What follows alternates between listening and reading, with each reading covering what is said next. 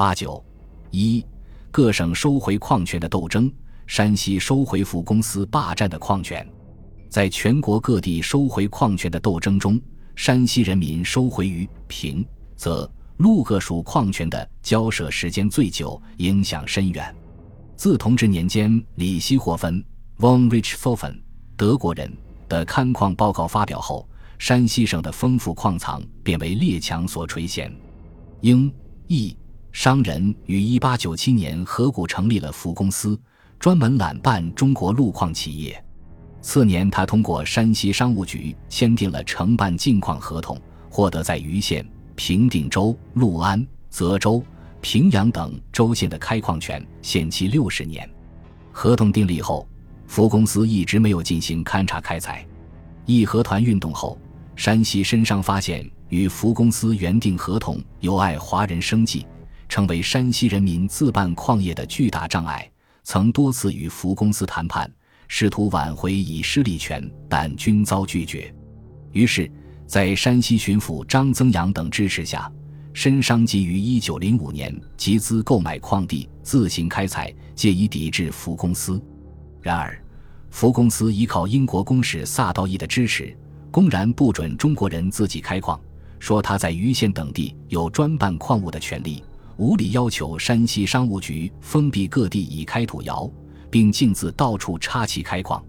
萨道义召回清政府外务部，声明非经福公司允许，无论华阳何人和公司，皆不准在该处开采煤矿。帝国主义分子的蛮横态度激起山西人民的愤慨，商务局也不敢答应福公司的要求。平定州各界于一九零五年组织矿山会。约定矿地不售给外人。同年十二月，晋申谢荣禄、梁善济等三百余人联名上书，痛陈丧失矿权的严重性，要求废除与福公司签订的合同。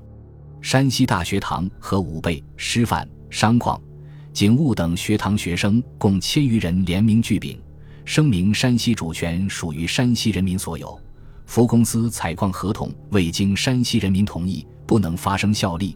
并主张筹款赎回矿权。太原商会通电通赤富公司垄断矿权，指出山西人民有优先开采之权。留日学生创刊《进城》杂志，以收回矿权为杂志的六大主义之一。同盟会员景梅九以山西籍留学生代表的名义回国，积极参加斗争，借征矿问题做了许多文章，暗地鼓吹革命。《民报》第四期曾刊载他写的《清政府决议卖送汉人矿产》一文，揭露清政府卖矿的罪行，号召人们把收回利权同反满革命结合起来。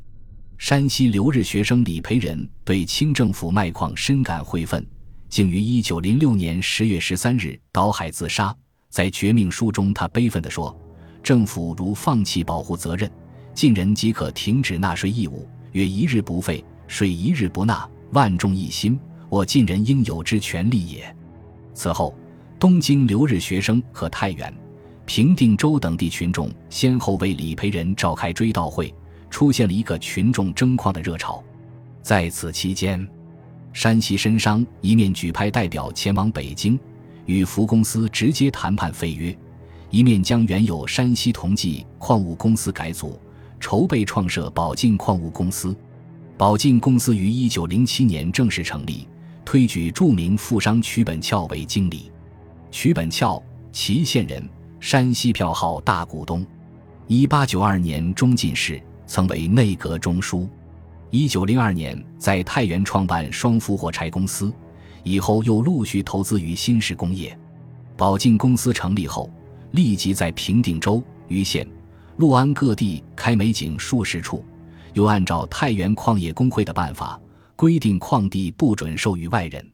在谈判过程中，福公司迫于形势，为缓和山西人民的反抗情绪，提出中外合办矿物的方案，表示可以容纳华股，并选晋身一名担任福公司董事。深商代表坚持废约自办，可是由于担心下层群众排外，引起国际交涉，虽表示愿付赔偿费。以便尽快达到赎矿自办的目的。尽管如此，福公司仍不肯答应。此后，竟然又提出只许中国人用土法开采，不许使用机器的无理主张。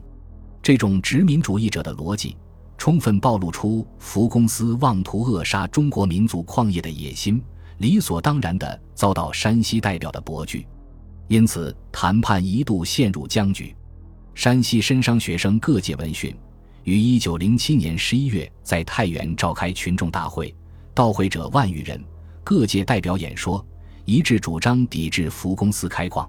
会议决定，如福公司执迷不悟。强行开采，则有矿地之家不准受地，附近之人不得为之做工，不得与之贸易。有违背此决议者，开除其山西籍。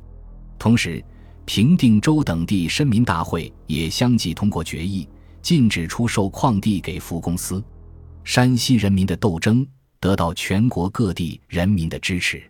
福公司无计私施，见势难开采。遂被迫接受了赎矿的原则，转而凭一纸合同进行讹诈。经过长期交涉，一九零八年一月二十日，山西商务局与福公司议定，以银二百七十五万两作赎款，将于平、则、陆各属矿权全部收回。